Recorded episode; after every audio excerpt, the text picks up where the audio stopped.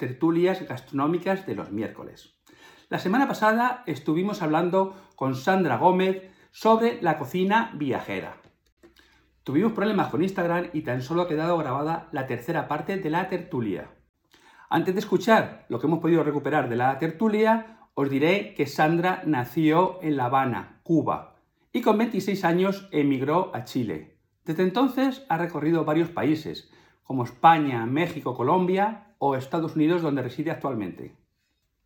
Es licenciada en Ciencias de la Información por la Universidad de La Habana y tiene el certificado básico de cocina española en Le Cordon Bleu, Madrid. Publica habitualmente en su blog Sandra's Cooking y es autora del recetario Plato Limpio, recetas e historias. Ahora ya pasamos a escuchar lo que se ha podido recuperar de la tertulia. Muchas gracias. No sé qué pasa hoy. Hoy, hoy tenemos la negra. No sé qué. ¡Qué horror! nos quieren bocotear. Nos quieren bocotear. Yo estaba escribiendo, mis textos se veían. Eh, sí, los textos se veían. Pero tú estabas pausada. Daba, daba vueltas el. No sé qué pasaba. entiendo. Fíjate que desconecté el wifi y me, me estoy conectando normal con la conexión normal del teléfono, por si tú sabes, cualquier cosa. Pero, pero no sé, no sé si eres tú, si soy yo. La, pero no hay lo que sé. decir que hay que decir que la gente que sigue conectándose, soy fan de todos ellos porque se siguen, se siguen subiendo al directo a pesar de estos baches. Sí, yo, yo, aquí tengo una conexión buena de 4G ahora mismo porque no estoy en no estoy en Huelva, estoy ahora mismo en Cáceres, pero tengo una conexión 4G a tope. No sé qué puede pasar. También, no sé, de hecho, ahorita dije, no me voy a conectar al Wi-Fi, pues no vaya a ser. Y me conecté por el, el TI normal, que eso no falla nunca. Pero bueno, tú y yo seguimos aquí. bueno, de todas formas, eh, adelantamos a, la gente que, que, tú y yo vamos a hacer un, un directo un día cocinando los dos. Sí. ¿eh? ¿Eh? Con las manos en la masa. ¿Eh? Y entonces, bueno. la masa. Sí, vamos a ponerse el reto de que tú cocines un plato mío y yo cocino un plato tuyo. Vale. A ver cómo me sale el tuyo. No hay problema. no hay problema ninguno. Esa idea está buena, ¿eh? Y entonces así lo vamos, a dejar. A encuentro yo los ingredientes que, que, tú tienes por allá, que de repente pones unas fotos que me matas a mí de la envidia por aquí. No, y tú a mí también, porque tú pones unos, unos platillos también muy ricos. Wow, ya, ya. Bueno, nos ponemos de acuerdo en algo que los ingredientes no sean tan, tan difíciles. Buscamos una, una receta sencillita de, de, ambos para que encontremos ingredientes, ¿no? Vale, vale. Estábamos por eh, la paella, creo, pero nada, estaba yo diciendo que la paella, pues aquí cuesta trabajo encontrar una paella buena. Es otra cosa que, que es de las cosas que tienes que ir a España para comerte una paella buena. O sea, yo soy una convencidísima de que, pues, eso. ¿Pero por qué? ¿Por el arroz? ¿Por el tipo de arroz? ¿O por qué...? Rafa, hay una cosa en cocina difícil de explicar, que hay un toque sí, que le da a la supuesto. gente autóctona, que yo creo que no tiene que ver ni con los ingredientes, ni muchas veces, ni con la manera, a lo mejor en que, yo qué sé, hay cosas, uh -huh. no sé, esa es la típica, el típico comentario de que no hay unos frijoles negros como los de mi suegra, por decirte algo.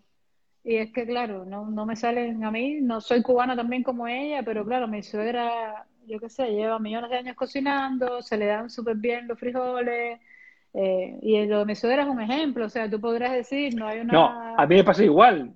Mira, mi madre hacía un pisto, el pisto es... Ya ves tú. Lo, cono lo conoces, ¿no? Sí, claro, claro. Bueno, pues a mí no me sale como mi madre. Claro, o sea... Y, y, te apuesto que el tuyo está buenísimo también. Está, no, no, el mío está, el mío está muy bueno, pero yo lo comparo con el de mi madre y digo, no. Y tú sabes no. que no es lo mismo. O sea, entonces... Mira, en cambio, en la tortilla de patatas yo la he mejorado. ¿Ah, la, de, sí? la de ella era buena, yo la he mejorado, pero en cambio en el pisto soy incapaz de mejorarla. Es imposible. Es que, es que hay, hay es hay imposible. Sí. Igual, el mismo cocinero, hay ciertas preparaciones que se le dan mejor que otras. Eso lo sabes tú. Uh -huh. O sea, a ti a lo mejor se te da mejor el platillo A que el platillo B, y la razón tú no sabes ni cuál es, pero se te da mejor aquel, aquel siempre te queda bien, y, y nadie se queja, y todos dicen, pero qué bueno está esto, mamá, ¿por qué te queda rico? Y todo eso ni sabe qué estás haciendo. Y son detalles lo que marcan la diferencia, ¿sabes? Sí, lo que sí, sí, decir? sí. Bueno, en el, Entonces, en el caso de mi madre, la paella es lo mismo. la paciencia. La paella, también. La Porque mi paella, madre tenía bueno, todo el tiempo del mundo y, y se dedicaba mucho tiempo y yo no tengo tiempo de, estar tantas horas para, hacer, para hacer un pisto. Entonces, ahí está el tema, que ella dedicaba mucho tiempo para hacer un pisto. Y yo, pues, me sale muy bueno, muy rico. actual, que uno anda con más prisa, ¿sabes? Que, bueno, la paella en Valencia, claro, es un ritual de los domingos, tú lo sabes.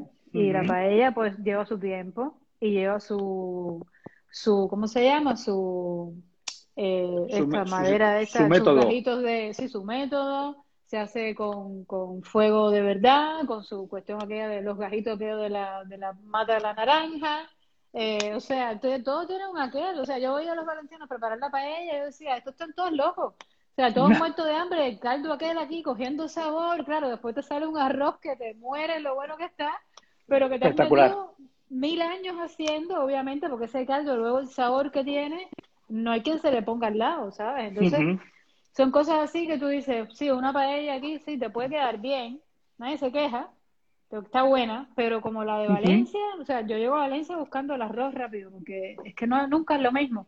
Y aquí sí hay sitios que lo preparan, eh, algunos que no tienen nada que ver con la paella que te comes en España, otros que sí se acercan bastante. Incluso he conocido hace poco un arroz que yo no conocía, de lo que te estaba hablando, que tú estás en los lugares ocho años y hay un arroz que no te has comido nunca y te has ido ahí y nunca has sabido ni que existe, ¿entiendes? Y aquí he probado un arroz que hizo un alicantino, que ellos le llaman arroz con costra, no sé si lo conoces, sí. vale, que es medio parecido al arroz al horno, ¿vale? Pero lleva arriba como esa capa de huevo y tal. Bueno, yo eso en mi vida lo había probado. Y yo viví en Valencia como seis o siete años. Bueno, es que de todas formas... Alicante, Claro, es que en, España hay dos formas de hacer el arroz. No vamos a decir paella porque la paella es valenciana y, lleva una receta que es única y es denominación de origen además, cuidadito. Efectivamente. Pero para mí, eh, gusto personal, me gustan más los arroces alicantinos por la forma de elaborarlo, porque lo que hacen es nacarar el, arroz. Vale. En la, paella lo que se hace es hervir el caldo y luego se echa el arroz. En cambio, en el, en el arroz a la alicantina, lo que se hace cuando te ya el sofrito es echar el arroz, nacaras el, el, arroz ¿eh? para que cojas esa grasita por fuera y luego le añades el caldo caliente. O sea, son dos métodos diferentes. Gustos, los colores. Eso ya cada uno. Entonces, yo normalmente los arroces que yo hago y que después ver Instagram, ninguno es paella valenciana. Eh, son arroces. ¿eh? Casi todos son arroces a la alicantina. Wow, nacarando el, el, arroz. Porque a mí me gustan más. Lo que te estoy hablando, estamos hablando de cuánto hay de Alicante a Valencia. ¿200 kilómetros? Nada. no hay más. Y ya ves tú. claro. ¿A qué iluminado se le ocurrió cuando vamos a nacarar el arroz en vez de echar el caldo primero y luego el arroz? O sea, son cosas así que eso lo hace la gente en su casa probando, o sea, que le gusta cocinar, de ahí viene todo al final. Claro, de, todas formas, también hay que tener una cosa en cuenta, que, la paella es el recipiente donde se hace el arroz. Exacto. Entonces, tú puedes decir, cuando dices una paella de marisco, una paella no sé qué, es porque está hecha en ese recipiente. Pero no sí, no puedes decir paella valenciana a cualquier cosa. Porque bueno, paella pues valenciana... te aviso que le llaman valenciano a lo que aparezca. Ya, ya, ya, ya, ya. Hasta para con, con chorizo o con lo que sea. No, no, no, no, no. Lo que te puedo contar es o sea, las cosas que hemos visto, y no solo aquí, en Colombia, en México, o sea, en todos lados. La paella está súper, muy conocida, pero las recetas de verdad originales, pues claro, tienes que irte a, Valencia y, aquí sí hay lugares así. Mira, este alicantino hace unos arroces buenos a mí realmente me gustan más los arroces a alicantina, pero vamos, que es cuestión de gusto nada más, ¿eh? Que yo también cuando voy a Valencia voy a un sitio que, que, ponen una paella espectacular hecha en, un restaurante que, tiene las brasas, vamos, las la de a fuego, y está espectacular. O sea, que, no reniego de, un, de un tipo de paella. pero me gusta más cuando yo lo hago en casa. Ustedes dominan el arte, el arte del arroz así, o sea, ustedes lo dominan como nadie, o sea, es impresionante. Yo tengo la suerte de que aquí tú encuentras el arroz, por ejemplo, el arroz calasparra, tú lo puedes comprar aquí sin problema. Y sí, los ingredientes, pues también, si te pones a un poco exquisito y tal, te puedes, sí, luchar los ingredientes buenos para hacer un buen caldo, para que tu arroz quede bien. y te queda bien al final. Pero yo soy de la opinión de que hay que ir a Valencia a comer arroz. y como esto que te estoy contando, o sea, muchas cosas más. De los otros países igual. Si tú quieres comer tacos de verdad, vaya a México. Aunque creo que en Madrid también había un chef muy bueno que se había puesto con un restaurante mexicano, que no recuerdo el nombre, que también estaba funcionando muy bien. Es que España tiene un nivelazo gastronómico. Tiene, tiene, además una estrella Michelin. Claro, exacto, ese mismo. España es que tiene un nivelazo gastronómico que, bueno, ¿eh? La suertecita de algunos vivir allí, pues, la verdad sí, siempre lo hablo con una amiga periodista gastronómica. Es que ustedes lo tienen ahí, no se dan cuenta, y es una cosa tan espectacular, o sea, vivir en ese entorno donde tienes todos esos ingredientes, donde tienes toda esa sabiduría culinaria que no existe en todos lados, ¿eh? Y ahí en España, en la región que tú te vayas, es como México. México también tiene una gastronomía súper variada, súper rica, o sea, es de los otros países que a mí también me ha cautivado mucho gastronómicamente hablando. De hecho, me encantaría hacer un curso de cocina mexicana, lo tengo por ahí también en la mirilla, porque es lo mismo, o sea, solamente en ingredientes, tú te vas a México, el mismo mole, el mole que preparan, el mole mexicano, el cordón, el cordón bleu, el cordón bleu tiene un curso en, México de cocina mexicana. Yo lo sé, ese mismo es el que estoy mirando hace tiempo. Pero la, pandemia me tiene detenida en mis ideales. Pero sí. Y nada, México es, imagínate, bueno, la gastronomía mexicana es patrimonio de la humanidad, una cosa de esta, también por lo mismo, por la riqueza y por la variedad. México es un espectáculo, la verdad que México, eh, no sé, un desayuno mexicano, por ejemplo, te vas a México a desayunar y es brutal. Así que nada, aparte de hambre, pues nada. bueno, ¿y de dónde te viene a ti esta afición? Porque podemos hablar de, Pipo Julio, Sí, claro, mi abuelo. Yo crecí al lado muy cerca de mi abuelo y entonces este, este era chino, chino que emigró a Cuba como con 12 o 13 años y allí pues nada, hizo su vida eh, empezó a trabajar eh, pues jovencito, se casó con mi abuela, que era de, descendiente de españoles, y, y, él trabajaba en lo que en Cuba en aquel entonces le llamaban las fondas estas de chino, que eran estos puestecitos de chinos que se ponían cocinando casi en una esquina, así cocina muy, muy simple, pero muy rica.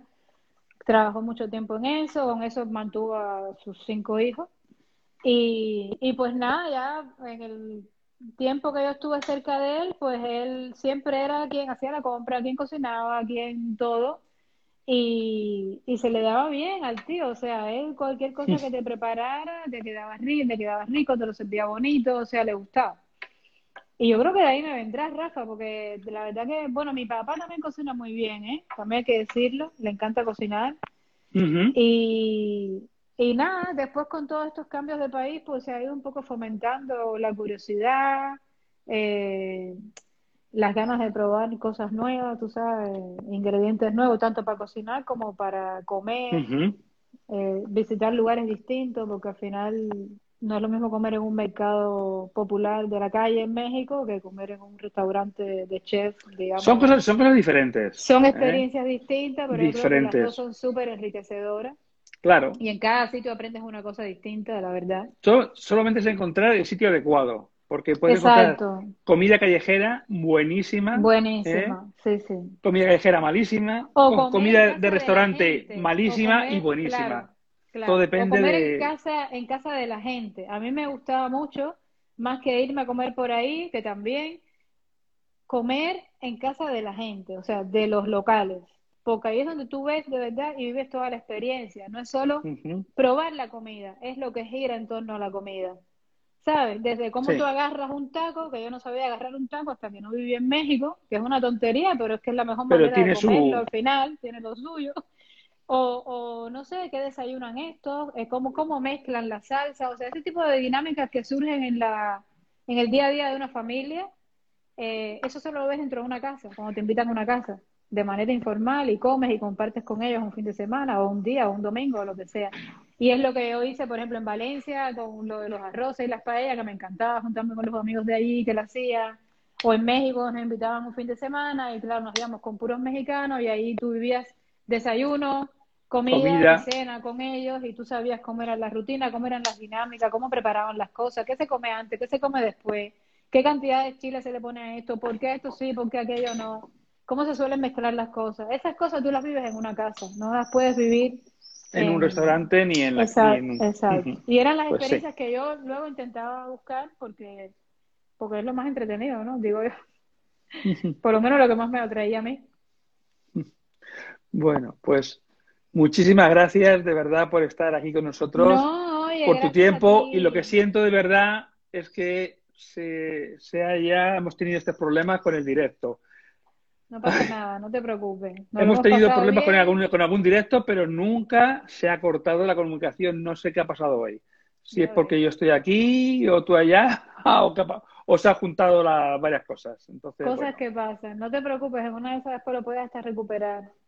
Así que, mira, que hay una chica que dice, es mi sueño un viaje gastronómico. El de todos, porque en gastronomía no se acaba de aprender nunca. Nunca, efectivamente. eso, es lo, eso es lo interesante, ¿no? Lo entretenido. Efectivamente.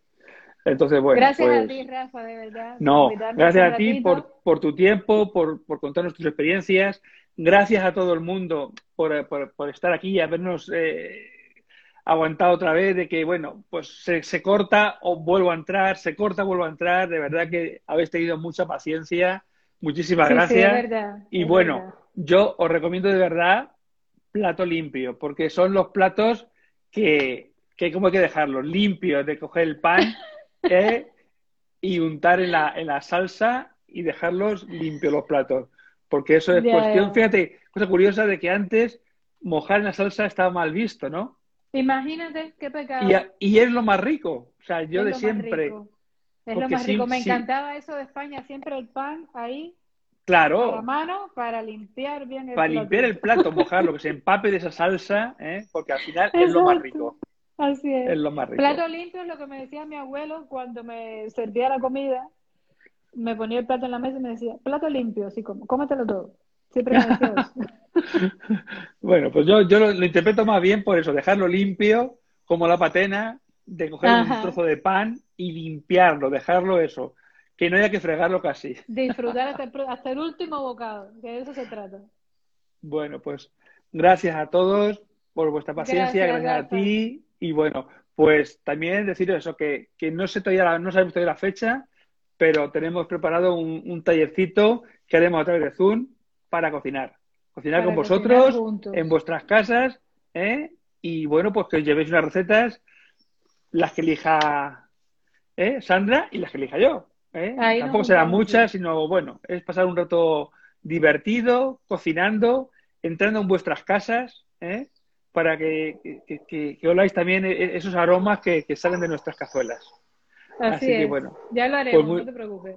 Muchísimas gracias a todos y bueno, pues nos vemos. Venga. Chao. Chao. gracias.